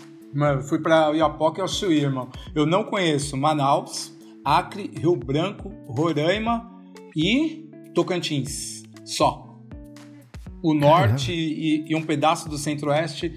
É, na verdade, ali pensando nos estados, os estados que eu não conheço. Amazônia, o Acre, Roraima, Rondônia, Roraima, e, e, Tocantins é. Qual que é o nome do estado mesmo? Esqueci, mano. É Tocantins, velho. É Tocantins, é a cidade que é Palmas. Uh, ah, tá aí, na geografia. É. São os que eu não conheço, mas Aí não foram só eventos de basquete, né? Aí eu tenho evento musical, quando era do DMN. Aí tem evento para apresentar evento. Já apresentei corrida de rua, já apresentei, já fiz entretenimento no tênis, já fiz entretenimento em, da Red Bull, velho. Tudo que vocês imaginar que a Red Bull faz, eu já fiz. Futebol freestyle, eu já fiquei no caminhão da Stock Car fazendo bagunça ali. Aquele campeonato que eles têm daquele arremesso do ovo, tá ligado? Pro ovo cair, e o ovo tem que cair inteiro. esqueci o nome, já fui locutor daquela Grande grande esporte. Você já fez aquele do, do avião também, que tem que passar por Do avião dos... não, velho. Porque do avião tem que ser bilingue. I don't speak English. Ah, E aí, a escada, a escada, descida de escada de bicicleta. A descida da escada de Santos, quem faz é o Charaba. O que eu fiz é que eu tampei na produção, mas quem faz é o Charaba. O Charaba que faz a descida da escada de Santos, de Santos e ele, e ele é do BMX, né? Um locutor da, da, daquela função. Mas sabe o que eu já fiz? Eu já fiz a, a maratona de São Paulo, velho. Eu e meu primo Cezinha. Caramba. E o Cezinha, que hoje é locutor do São Paulo Futebol, do São Paulo Basquetebol Clube, ele é o maior locutor de corrida, né, velho? Na corrida não tem para ninguém. Ele é a voz da corrida. Ah, é? E... É, a voz da corrida. Só que ele é brother do Hitmaker, hein? Fica essa informação é. aí. Então eu tô sabendo, tô sabendo. ele é seu primo, Max? Você tem muitos é primos, meu primo, velho. Cezinha é meu primo. Meu primo, mano. Caramba. Caramba. Você tem um primo do rap, o primo do- da apresentação. O que mais seus primos fazem? Talvez seja o seu próximo Mano, o trabalho. preto não foge muito, né, velho? Se eu falar do pagode, quantos primos eu tenho, você vai ficar assustado, irmão. A gente, só- a gente tem o que a periferia dá pra gente, esporte e música, tá ligado? Então acaba misturando, né, mano? Esporte e música, então fica ali. O Cezinha também cantava rap, tinha um grupo de rap bem bacana, cantava, cantava bem pra caramba. E ele vem a ser locutor quando eu precisei, um dia que eu não tinha ninguém pra ser locutor no campeonato de basquete em São Paulo. Falei, Cezinha, mó boi, mano. Cola comigo, assiste um campeonato comigo uma vez, o próximo você já faz. Não deu outra. Segundo, o malandrão já tava lá. Aí no corrida. Foi muito louco que eu não pude ir numa corrida que eu já tinha fechado, ia ser a minha primeira corrida.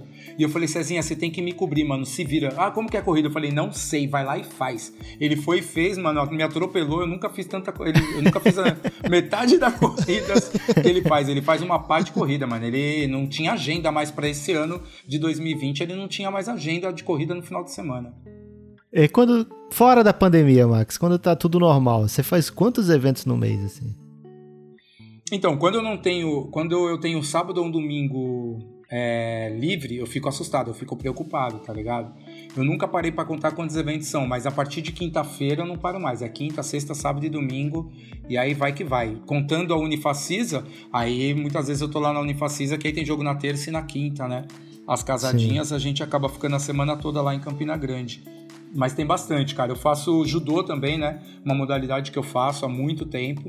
A gente tem um entretenimento. Muitas vezes a minha entrega de entretenimento é quando entra o comercial da televisão. Como é, tá, domingo de manhã você abre lá, vai aparecer o campeonato de judô. No intervalo, eu entro com a torcida, fazendo brincadeira com a torcida, fazendo Sim. entretenimento. E a locutora oficial é a Malu Pontes, que é a minha locutora oficial pro judô. Ela faz a voz oficial durante os jogos e eu faço, faço durante as lutas e eu faço o entretenimento com a galera. Entra a câmera do beijo, câmera do batuque. Tem uma série de ações que a gente acaba, acaba integra- entregando ali pra galera. Agora, Max, conta uma história sua aí desse rolê todo de apresentador, de, de ou corporativo, ou de esporte, o que você quiser, ou artístico mesmo, que foi uma puta de uma roubada que você se meteu assim, que você acha que o ouvinte vai curtir essa história. Mano, não foi uma roubada, foi uma cagada que eu fiz, pode ser? Pode, foi uma pode, merda, vale. uma merda grande que eu fiz. Basquete tem quanto tempo? Quatro tempos. Primeiro período, segundo período, terceiro e quarto período, certo? E nós temos o grande intervalo, que é o half time, que é do segundo para o terceiro. Tô eu lá na Unifacisa fazendo os jogos, e normal, fazendo toda a minha ativação. Quando vai pra defesa, você grita: defesa! Defesa! E quando vai pro ataque, eu faço minhas brincadeiras no ataque. Vocês já estão rindo da minha cara, que vocês já entenderam o que aconteceu. Quem tá rindo já sabe. O Unifacisa foi pro ataque no terceiro período. O mestre de cerimônia que vos fala, 50 anos de basquete nas costas, no microfone bem alto pra todo mundo ouvir. Defesa! Defesa! Mano, foi todo mundo olhou pra minha cara. Pensa num ginásio com 1.500 pessoas olhando pra sua cara. E eu fiquei com aquela cara de sabonete, cara de tipo, mano. Aí eu olhei pra quadra, aí que eu vi. Eu me passei, eu tava atacando. E aí, mano, por aí, eu segurei. Quando foi, quando o nosso time foi pra defesa, aí eu já logo mandei. Agora sim, senhor mestre de cerimônia, defesa! Defesa! Uma outra parada que foi muito louca também, mano, foi que lá na Unifacisa tem um jogador que chama Peru, né, mano? A gente Sim. tava jogando ainda na Liga Ouro, nosso segundo e último ano de Liga Ouro. Um jogador agarrou o peru, né, mano, no meio da quadra. Eu mandei no microfone, hum, agarrou o peru. Mano, pensa no árbitro dando risada. Até o árbitro parou pra rir, mano. Foi surreal, velho. Agora, de roubada, mano, roubada tem vários. Eventos que você vai, o cara não quer te pagar, paga metade do evento. Teve uma vez, mano, que eu contratei a Malu pra fazer um evento lá em Salvador. Ela foi pra Salvador, hotel tudo pago pelo cliente, alimentação paga pelo cliente. A gente já tinha recebido 75% do cachê e eu só mandei a Malu como locutora pra lá. A Malu foi, chegou lá, o cliente falou que não queria mais locução, mano. E ela ficou lá Caramba. dois dias em Salvador, num resort top. A gente recebeu 75% do, do cachê e ficamos de boa. Evento corporativo. Foi, foi engraçado essa data aí também, mano. Caramba, Agora- você vacilou agora, de não ter ido, Max. Oi? Você vacilou então, de ter foi, pegado então, foi uma roubada pra mim, né? Que eu devia ter ido. Agora, uma que foi pesada também, Cláudio Mortari deve estar ouvindo a gente, foi em São Sebastião do Paraíso. Eu não lembro, Gui, você dormiu embaixo da, da, da arquibancada ou você conseguiu ter hotel? Eu consegui hotel, Max. Ah, você conseguiu hotel. Você ficou, você ficou sozinho na roubada. Não, foi eu e o Slick. Ficou com o DJ ficamos, lá. Mano, Vocês dois chegamos lá, lá, não tinha, mais, não tinha mais hotel na cidade, nenhum leito na cidade. E nós ficamos dormindo embaixo da arquibancada, mano. Narrando dois jogos por dia e o resto a gente ficava embaixo da arquibancada. A cidade não tinha nada pra fazer. Nada! Um frio, não era não, mano? Um frio, meio mano. Um frio. Um É. frio, velho. Um frio, mano. O máximo que dava na cidade ali era ir até Franca, que não era tão longe. Mas mesmo assim a gente não arriscou, né? Ficamos lá embaixo do, do viaduto, mano. Foi. Foram várias roubadinhas. Ô, Max, é, tem vários eventos que você faz certamente pelo prazer de fazer esses eventos, né? Muitos ligados ao esporte e tal, porque não deve ter muita grana envolvida, né? É, quais são os seus eventos favoritos que você faz assim, mais pelo, pelo amor, né? Porque você já veste a camisa. Eu gosto, a minha vida ela é pautada em um por amor, dois por dinheiro. Se eu não estiver fazendo uma coisa que eu gosto, eu prefiro não estar fazendo. É, eu não- eu tenho que me entregar muito pelo prazer. Mas a Feira Preta, que é um evento que eu ajudo a produzir e apresento esse evento, Feira Preta, se eu não estiver enganado, vai para a 17 edição. É uma feira de entretenimento afro que acontece aqui na cidade de São Paulo, organizado pela Adriana Barbosa. E essa eu te falo, irmão. Se a Adriana tiver dinheiro para me pagar, ela me paga. Se ela não tiver, ela não me paga e vai ser assim pro resto da minha vida. Aquele pau que eu piso nele e ali a minha entrega para a questão racial, ela acontece ali. Porque a Feira Preta ela começou em um dia que a Adriana não tinha dinheiro nem para pagar a condução e ela teve a ideia ali na Praça Benedito Calixto em São Paulo, em Pinheiros, em fazer uma feira onde todos os expositores eram pessoas pretas, homens e mulheres pretas, em sua maioria mulheres pretas, e todos os artistas eram pretos para poder mostrar sua musicalidade e a galera poder vender seu artesanato, toda a comida, toda na questão afro. E hoje nós fazemos um evento para 13, 15 mil pessoas no, no Centro Memorial da América Latina e são dois dias que acontece todos os anos e é uma data da cidade de São Paulo. Irmão, já se eu te falar, todo mundo que já veio, veio gente do Amazonas, já veio gente do Chile, já veio gente dos Estados Unidos para Feira Preta. Quem não conhece, procura feirapreta.com.br. É uma, é uma parada que é muito da questão da afrodescendência, dos, dos afrodescendência brasileira, mas que vão pessoas pretas, pessoas brancas, todo mundo tem acesso, todo mundo pode entrar. Hoje ela é gratuita, ela já foi paga durante um tempo. Hoje é um evento gratuito para o público em geral, né? E tá na data da cidade de São Paulo. Então esse é o evento que é aquele que é um por amor, dois por amor, três por amor. Final do evento ajuda a carregar caixote, é, ajuda o que precisar. É a Feira Preta. Que demais. Ô, Max, eu sei também de um, de um trabalho seu com o esporte de cadeirantes, né? Também você faz na camaradagem, não é isso? Vocês estão sabendo da minha vida, hein, mano? Ah, garoto, aqui é pesquisa, irmão. Você é estrela, É, Max. Como é que a gente não vai saber? verdade. Da Confederação Brasileira de Basquete, eu fui convidado pela do- do- dona Anaís a primeira vez. Ela pagou um valor simbólico pra gente ir e fazer. Aí nós fizemos o primeiro jogo. O segundo jogo eu fui chamado pela Federação Paulista, a presidente, nossa, não posso esquecer o nome dela, a do- Dona Vera. Foi a Dona Vera quem me convidou. E aí também fui remunerado e fiz. E o que aconteceu com, com essas confederações? É, eles, ti, eles têm uma deficiência muito grande, tinham uma deficiência muito grande na questão de entretenimento, né? Não- ninguém se preocupava em fazer entretenimento de acordo com os caras. Aí o que, que eu fiz, velho? Eu fiz tudo que a gente faz no basquete andante, eu fiz no basquete cadeirante. Em todo intervalo tinha uma ação, tinha um intervalo, eu era pago só para ser o mestre de cerimônia, mas eu levava meus brinquedos, eu levava minhas coisas de entretenimento, eu levava minhas, meu circuito de habilidade e fazia tudo na cadeira de roda para pessoas andantes. Então você tava lá no evento, você andante, você sentava na cadeira de roda e tinha que fazer as ações junto com os caras da cadeira de roda. Irmão, vou te falar, é difícil pra caramba andar naquelas cadeiras de roda. E, e aí eu, é outra paixão também. E aí eu vou lá pro Centro Paralímpico Imigrantes, eu vou sempre no Campeonato Brasileiro. Eu sou remunerado lá sim, e lá eu tenho uma remuneração, mas é uma remuneração de acordo com o mercado dos caras, né? Não tem patrocínio, mano. Eu nunca vi um patrocínio de uma marca de roupa grande, eu nunca vi um patrocínio de um banco para poder patrocinar os caras, a não ser quando chega as, chega as Paralimpíadas. E vou falar, a última Paralimpíada nós ficamos em quarto lugar no geral, mano. Quarto lugar no geral. E os caras fazem tudo por amor. Vocês não têm noção da dificuldade que é o futebol de cinco, que é o futebol de muleta, que é o basquete em cadeira de rodas. O futebol de cinco é o futebol para cego, né? As pessoas falam futebol para cego, mas o nome é futebol de cinco. É, a dificuldade que são os, os, caras de atletismo, tá ligado? É, mano, os PCDs, mano, é, mano, é outro mundo esportivo e que eu faço muita questão de fazer parte. E logo, logo, vai no meio da pandemia aí, se Deus quiser, nós vamos fazer as transmissões agora via web para eles também. Pô, que demais. Guilherme, são muitas histórias, muitas facetas aí dessa vida tão atribulada de, do nosso querido Max, telefone de contato. E acho que ele tem que deixar o telefone de contato aqui, né, Guilherme? Ou não? Cara, não, saiu não... de moda isso aí. É, e não pode porque senão vai, vai chegar. O... Hoje, hoje o jovem, Guilherme, chega na DM, né? O, a pessoa mais é. antenada já chega na DM do Max.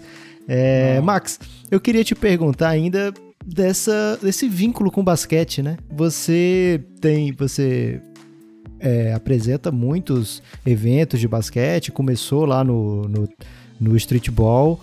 Mas essa paixão vem, essa ligação, vem depois que você começa a entrar nesse ramo? Ou você já era um cara que curtia jogar basquete, assistir basquete, já, já entendia todas as regras quando você foi fazer os seus primeiros eventos? Tudo em família, meu querido. Lembra da palavra primo que eu falei aqui quase agora? Ah, não. Sim. Mais primo, mano. é primo Mais do Oscar. Primo. Leca e Marcão. Leca e Marcão são meus primos que jogavam basquete no São Paulo. O Marcão tem a mesma idade que eu. O Leca tem. O Leca acho que tá com 40 anos, deve ser uns 4, 5 anos, 6 anos, sei lá quantos anos o Leca tá agora. Mas ele é mais novo do que eu. E eles jogavam no São Paulo com o Savério, falecido técnico Savério. E aí eu ficava na rua direto, foi antes de eu entrar no rap isso. Ficava na rua direto, meus tios preocupados, né, comigo, tá na rua, ligou para minha mãe e falou: "Meu, vou levar o Max pro basquete". E aí eu fiz um ano de basquete lá no São Paulo, que eu tinha 11 anos de idade era a tabelinha ainda. Eu fiz um basquete, foi o máximo para aprender a fazer bandeja com a direita e com a esquerda, sabe? Foi o máximo que eu aprendi no basquetebol, mas depois minha mãe não tinha grana para bancar para eu ir pro Morumbi. É a mesma quadra que o São Paulo joga hoje. E eu, minha mãe não tinha grana para bancar e aí eu parei de jogar basquete, fui jogar handball no Pinheiros, aí, você acredita? Até, até isso eu já fiz na vida. Que isso. Ô, Max, agora Nesses últimos dias, semanas aí, você tem apresentado um projeto novo, é um produto novo, que a pandemia te obrigou a ficar em casa um pouco, né? Porque tanto que você rodou aí. Irmão, sabe que eu sempre. Sabe que foram 30 anos de trança, né? E agora eu estou completamente careca, acabou tudo na pandemia, porque o cabelo caiu, porque eu precisava fazer entrar dinheiro nessa casa. Um pai de quatro filhas, a esposa, duas cachorras. É, e aí eu tinha que dar um jeito, né, mano? Aí eu parti, primeiro eu parti para fazer umas lives, comecei a fazer umas lives, aí criei um programa chamado Faz um 10 com Max, que é um programa de bate-papo, que a partir de, de quem estiver ouvindo esse áudio, já estou lá no YouTube, Faz um 10 com Max, procura lá que tem bate-papo com uma pá de atleta de basquete, com um monte de personalidade da música, e tem alguns influencers que a gente entrevistou também. E agora eu estou com a hamburgueria, meus parceiros. Essa daí é nova que pra isso? você. É, a hamburgueria começou. Passa aí. Ó, nós estamos gravando aí. hoje. Hoje é numa segunda-feira. Começamos quinta-feira passada. Começamos com a hamburgueria, chama Pat Burger, na cidade de São José dos Campos. A minha esposa vai pra chapa, manda ver ali na, na hamburgueria. E eu tô aqui na parte de marketing de comunicação da hamburgueria e faço todas as entregas. Ah, né? deixou pedidos. a parte difícil pra esposa, Guilherme. Olha que cara. Não, não, que eu mala. não mandasse de cozinha, eu ia ser o. Sei lá quem eu ia ser, mano. Eu ia ser um Forest Gump, vocês vão me chamar de mentiroso. eu não manjo nada de cozinha. Mas estamos fazendo aí. Agora esses hambúrguer gourmet, tem que falar agora é gourmet, não é artesanal, mas agora é gourmet. É que que o Max DMN falaria pro Max Gourmet, Max? O que, que ele diria para ele 20 anos atrás?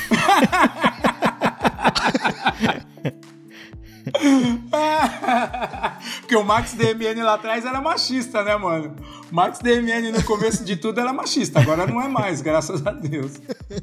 Ô, Max, passa, então que o pessoal que quiser, que estiver em São José dos Campos aí, o que, que tem que fazer? Tem, tem no iFood, essas coisas? Como é que faz? Ainda não estou no iFood, mas pode procurar. Tem no Instagram, no Facebook, Pat Burger, Instagram, Facebook, clica, cai direto no WhatsApp. E no WhatsApp o número para quem estiver ouvindo. Pô, primeira vez que eu estou falando do Pat Burger. Ele vai passar o telefone, telefone de contato, de contato Guilherme. Conseguiu. Telefone de contato do Pat Burger, senhoras e senhores, é 12. Do Pat Burger é 12 99 66 25408 12 99 66 25408 Telefone de contato do Pat Burger. O Você vai hambúrguer receber pedido de do todo o. Brasil aí, Max. Você vai ter que se virar pra entregar. Cara, Vão me pedir lá em Campina Grande. Já pensou mandar lá pra Paraíba o burger? ia, bom- ia bombar, hein? É. O homem não para, Lucas. Você viu que o homem não para. Não, mas, mas, tá, mas tá apertado, velho. Essa tá apertada, porque, mano, pensa que eu saí de um, de um rendimento X para um rendimento zero, mano. Zero. Da noite pro dia. E outra, tenho quatro filhas, nunca guardei dinheiro. Não tenho como guardar dinheiro, mano. Foi pesado aqui em casa, mano. Foi pesado. Foi... Esses dias ainda real pra eu poder montar essas paradas todas foi pegando dinheiro com a tia, dinheiro com o primo. Já que tem primo pra caramba, né, velho?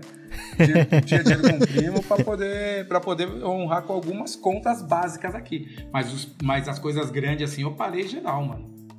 É pesado. É, Você, se você é a Covid tá ouvindo, por favor, se saia, né? Se Pelo amor saia. de Deus. Se sai, aqui é a boca de 09. Guilherme, seu, sua pergunta final pro nosso grande convidado que contou aqui todas as histórias. Você tem que é, fazer uma pergunta é, capciosa, porque de repente a gente deixou escapar aí mais uma das inúmeras habilidades de Max. Então use sua pergunta com sabedoria para ver se você consegue escavar aí mais alguma coisa que esse homem já fez. Eu tô achando que o Guilherme ligou porque minha eu- esposa antes, velho. Ou pra minha mãe. Arquivo confidencial. Quero saber. é, eu quero saber o seguinte, Max. Isso aqui, acho que o povo quer saber.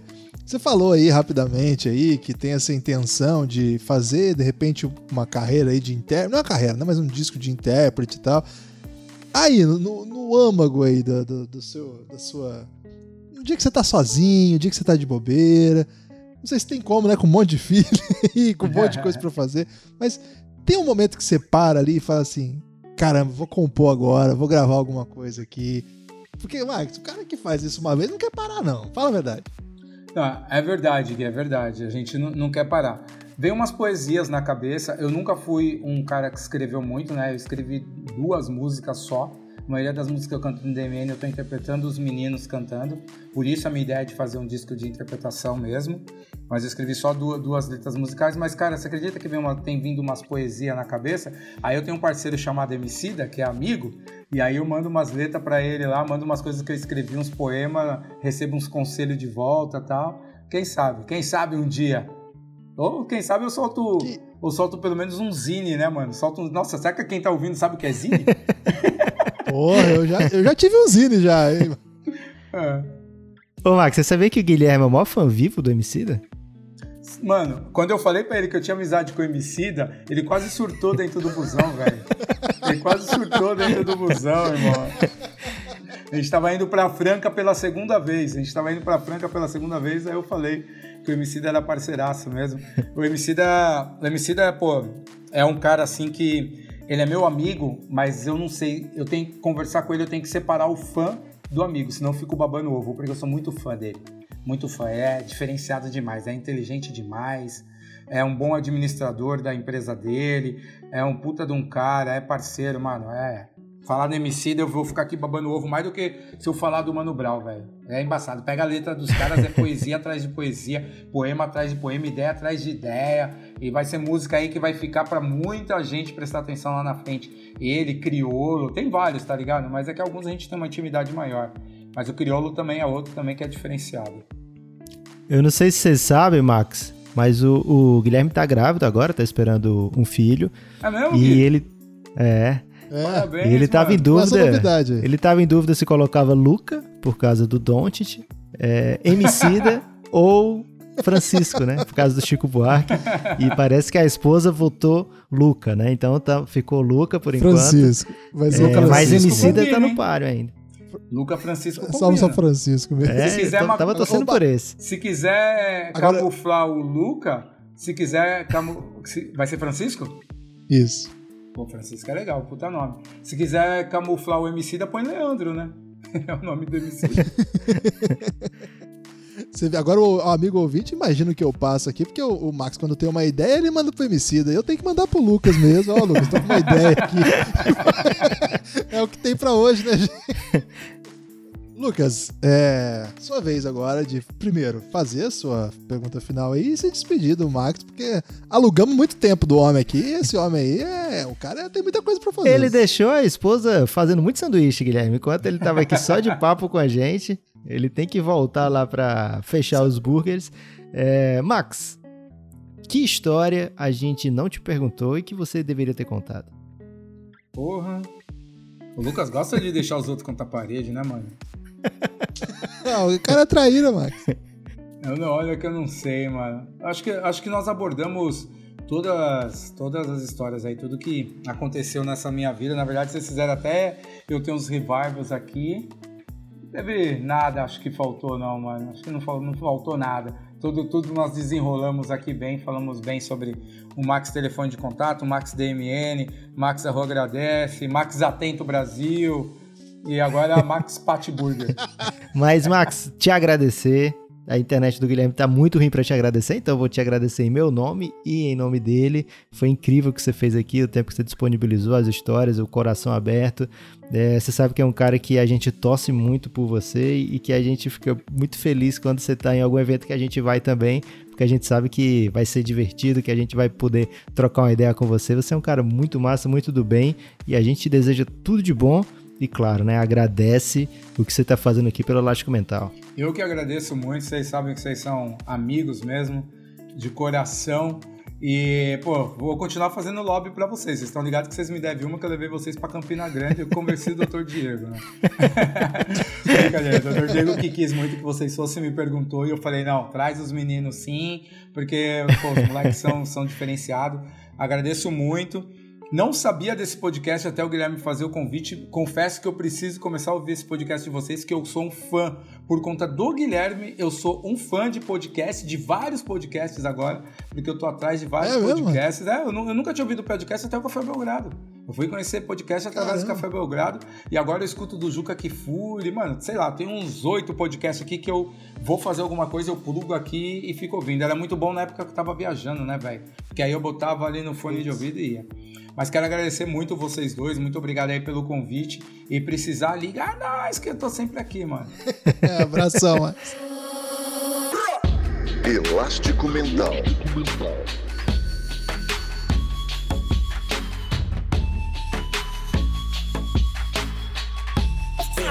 Elástico Mental.